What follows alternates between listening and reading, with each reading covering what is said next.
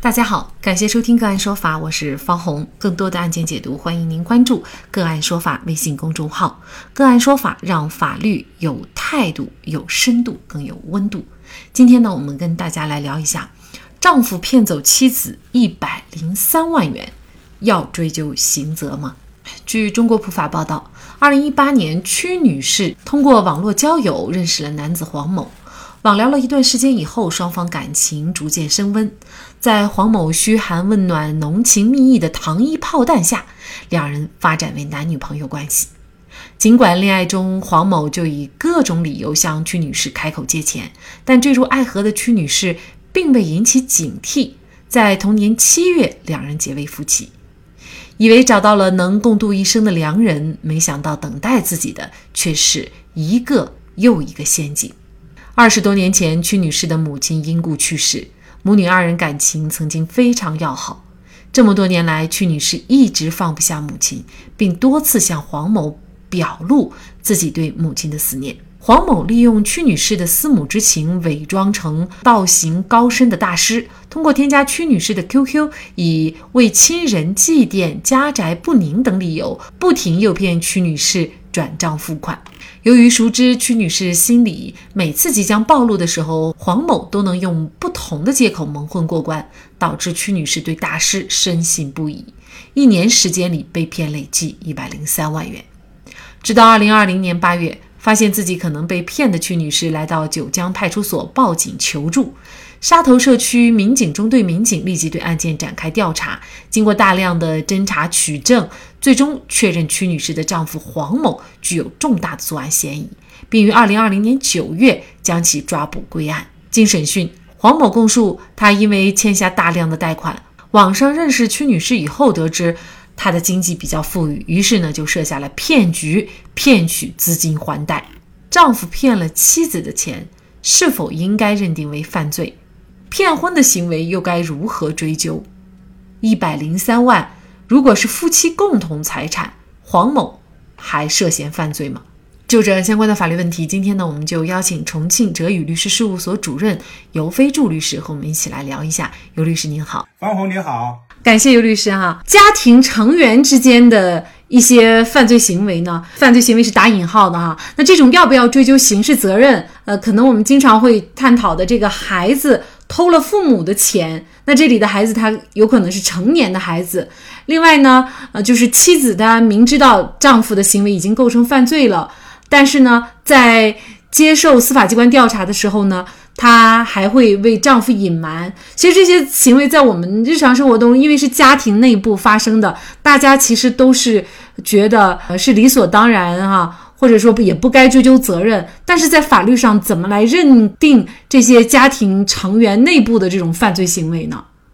从法律的角度哈，家庭成员之间也能够构成诈骗的，也能够构成盗窃等财产型的犯罪。但是呢，前提有有两个前提，一个是行为人非法占有的是其他。家庭成员的财物，也就是说不是共有的财产。如果是行为人与其他家庭成员共有的财产被骗取、被诈骗、被盗窃，甚至那就不是诈骗的对象，因为法律规定了诈骗是以非法占有他人的财产为目的的，但是这里面。以非法占有为目的的话，一定是别人的财产占有的是。如果不是非法占有他人的财产，而是非法占有自己的财产，那么不是呃咱们刑法当中的财产型，包括诈骗、包括盗窃的调整对象。这是第一个前前提。在实践当中，哈，还有个第二个前提，但是这个前提啊，它不是法律规定的前提，但通常啊，呃，人们都是这么做的，司法机关也是这么多做做的。那是什么前提呢？就是案发前，受害人不知道行为人是家庭成员，也就是说，他根本就不知道说盗窃是谁偷的，不是说他不知道是自己的家里面的成员偷的，他也不知道是家里面的成员在诈骗他。如果案发前，也就是司法机关立案调查前、立案侦查前，受害人知道是家庭成员所为的话，那通常也不予以犯罪来认处的。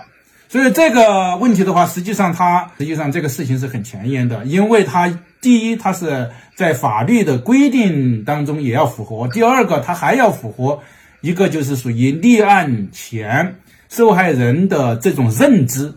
所以呢，在这个案件当中，哈，一百零三万，一百零三，按说它应该是属于夫妻共同财产啊，啊，当然这也也不一定哈，这是我个人的理解啊。如果他是夫妻共同财产，那么丈夫去骗妻子的钱，这种也构成犯罪吗？如果是共有的财产被骗取，也就是说共有财产是作为诈骗的对象的话。不构成诈骗罪，至少不构成诈骗罪。民事当中呢，怎么构成呢？那是民事领域面里面去探讨、去认知的问题。但是如果确实是夫妻的共同财产被夫妻双方的一方给诈骗了或者盗窃了，不应当以犯罪来认处的。也就是说，丈夫黄某骗自己的钱不构成犯罪，骗夫妻共同的财产也不构成犯罪。他只有当他骗取的是妻子的个人的财产，他才构成犯罪的。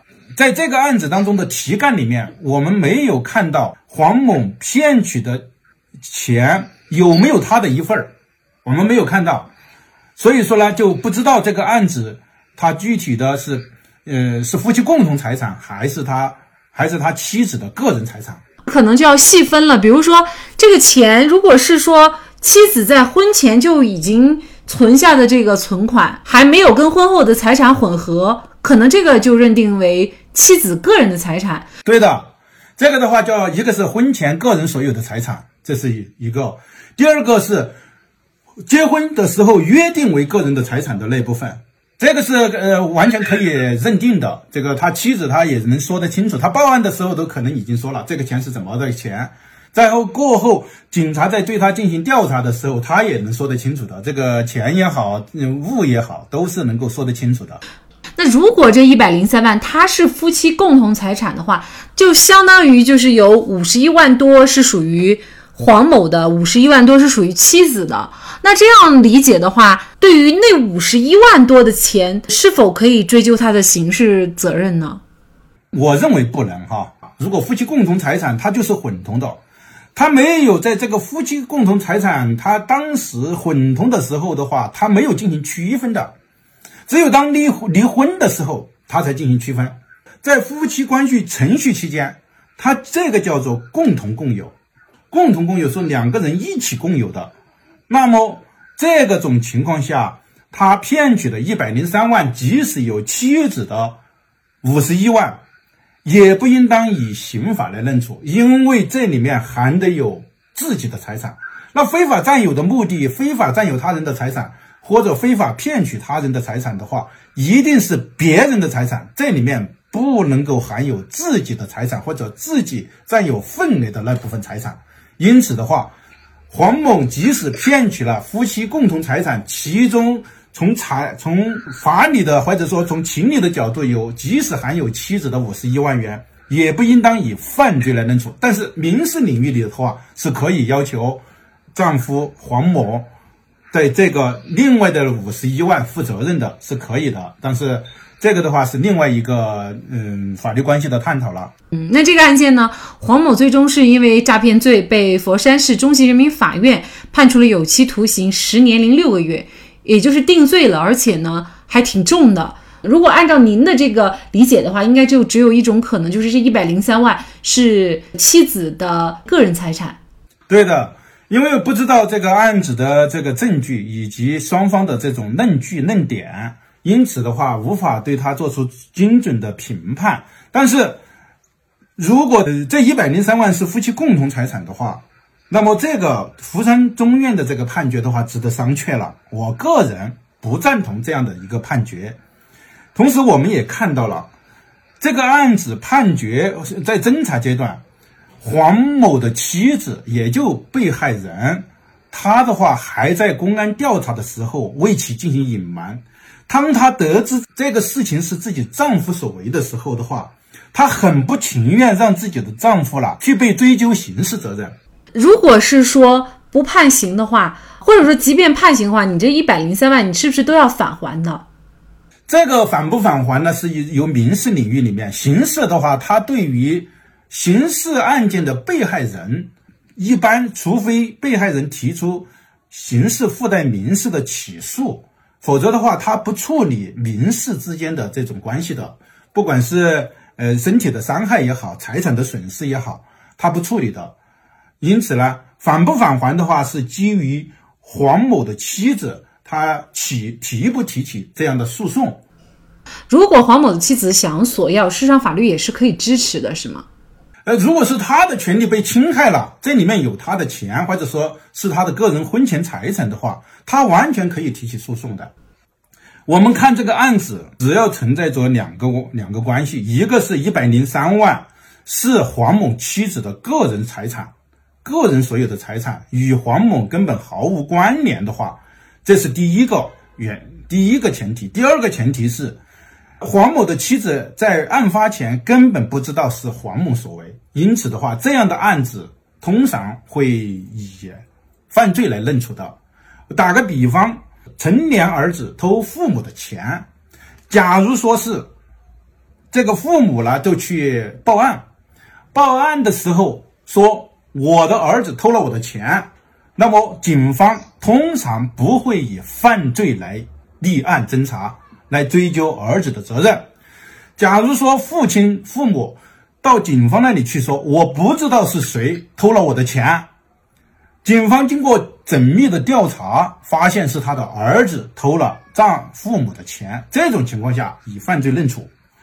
哎，大家都想得过、想得过的，就觉得这确实是符合情理，也符合法律规定的。从整个的这个事情的过程来看啊，感觉呢黄某的这个行为啊，完全是在骗婚啊。那像这样的婚姻，它有效吗？或者说它可以撤销吗？婚姻是有效的，只要夫妻双方经过了登记，发给了结婚证明，那么婚姻都是有效的。那么可不可以撤销呢？由于这个夫妻双方的这种关系啊，它存在着人人生的关系、身份的关系，它是建立之后是不可撤销的，是不可逆的。那么他有什么办法来解决这个婚姻关系呢？那就是离婚。啊，当然，我们可能又要回到我们就是第一个问题上面，就是家庭成员这种，一个是施害人，一个是受害人。那么如果是家庭成员自己他不去追究的话，呃，通常情况下，还是不以犯罪论处较为合理，或者说较为符合法律的原则。呃，是这样吗？是这样的，我们也可以举例，在就是赌博的丈夫回到家里面去拿走了妻子的个人首饰，比如说金耳环呐、金戒指啊，这价值十万八万的。这个时候，假如说妻子在场，他不准他拿走，他说这是我个人的财产，你拿去还赌债不可以的。于是进行阻止，那么丈夫呢就伸手打了妻子，并且把那个他的金戒指啊、金耳环抢走了之后拿去还了赌债。妻子报案说丈夫抢劫，这种情况下，警方一般都不以犯罪、不以抢劫罪来认处的。但是如果我们按照申办硬套法律的规定的话，那这种情况下也应当以抢劫罪来认的呀。那你抢个人的财产呢？那不是这样子的，说情理上是说不过去的。因此的话，警方他也不会立案来抓人的。所以说，在处理家庭成员之间的人身损害关系和财产关系的时候，是比较特别的一种情形。这个有时候的话，完全套用法律。也套用不上去的，因此的话，在处理家庭成员之间的这种财产关系或人身关系的时候，要特别的谨慎。据报道，黄某被抓，妻子还给检察机关送锦旗。由此看来，妻子大概是希望对丈夫绳之以法的。这个案子还让我想起了我们曾经做过的一期节目：江苏十六岁的儿子偷了母亲十六万，公安不立案，但是父母坚持要追究儿子的刑事责任。在这种情况下，您觉得？儿子又是否要被定罪呢？欢迎给我们留言。好，在这里也再一次感谢重庆哲宇律师事务所主任尤飞竹律师。那更多的案件解读以及呢我们的线上视频讲法内容呢，欢迎大家关注我们个案说法的微信公众号。另外，您有一些法律问题需要咨询，都欢迎您添加幺五九七四八二七四六七这部手机号的微信号向我们进行咨询，我们会将您的问题转给我们专业资深的律师进行解答。好，感谢您的收听，我们下期节目再见。